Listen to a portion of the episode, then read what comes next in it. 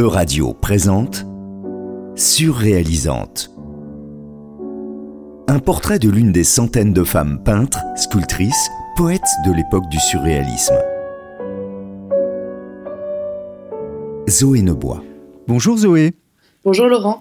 Nos auditeurs connaissent peut-être l'artiste dont vous allez nous parler aujourd'hui. Oui, car ma chronique est dédiée à Claude Cahin, une artiste qui a connu ces dernières années une large vague de reconnaissance post-mortem. Mais pas de panique si ce nom ne vous dit rien, je vais tenter en trois minutes de dresser le portrait de ce personnage pour le moins extraordinaire.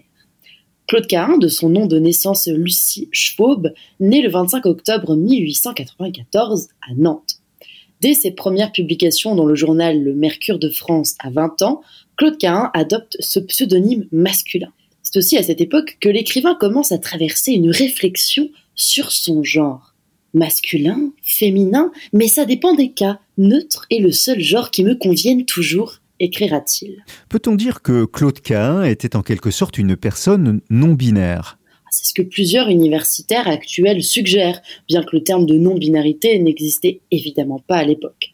Claude Cahin s'identifiait à l'androgyne, une figure qui évolue dans ses écrits comme une image. Son œuvre est aussi celle d'autoportraits aux mille costumes, mais toujours avec ce visage caractéristique, le crâne rasé ou les cheveux très courts, et le regard troublant qui interroge le spectateur. Derrière la caméra, il y a Marcel Moore, alias Suzanne Malherbe, graveuse, peintre et collagiste, l'amour de sa vie. Inséparable depuis l'enfance, c'est ensemble qu'elle s'installe à Paris en 1918. Claude a 24 ans. Et c'est à la capitale que l'artiste s'affirme réellement. Côté création, c'est le champ des possibles. Écriture, théâtre, photographie, création de costumes, Claude Cahin devient un artiste transdisciplinaire où toutes les métamorphoses de l'identité sont possibles. C'est ça le fil conducteur de son œuvre, le travestissement et les masques.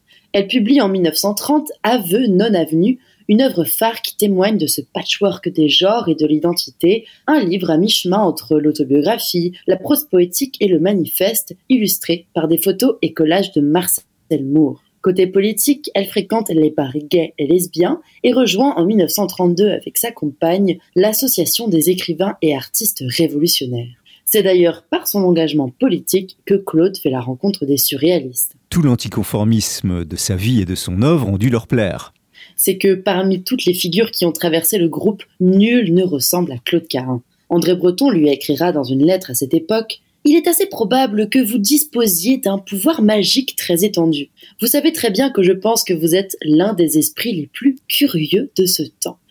Même si elle fascine, Claude ne pourrait jamais être une muse passive. Non, en mettant l'intime au cœur de son œuvre, elle devient sa propre muse. Elle aimait aussi s'associer pour créer à plusieurs, notamment avec des femmes.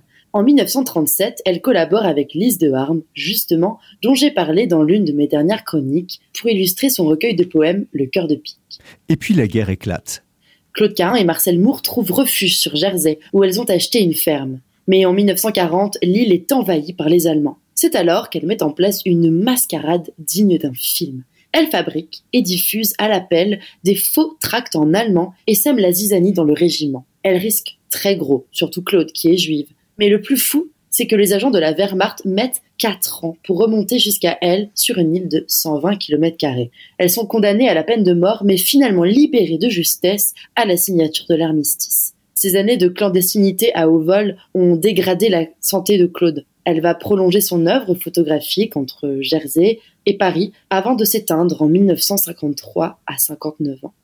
Longtemps oubliée, elle est aujourd'hui considérée comme une artiste queer très en avance sur son temps. Merci Zoé. Merci Laurent. E-Radio vous a présenté Surréalisante. Une émission de Zoé Nobois. À retrouver sur euradio.fr.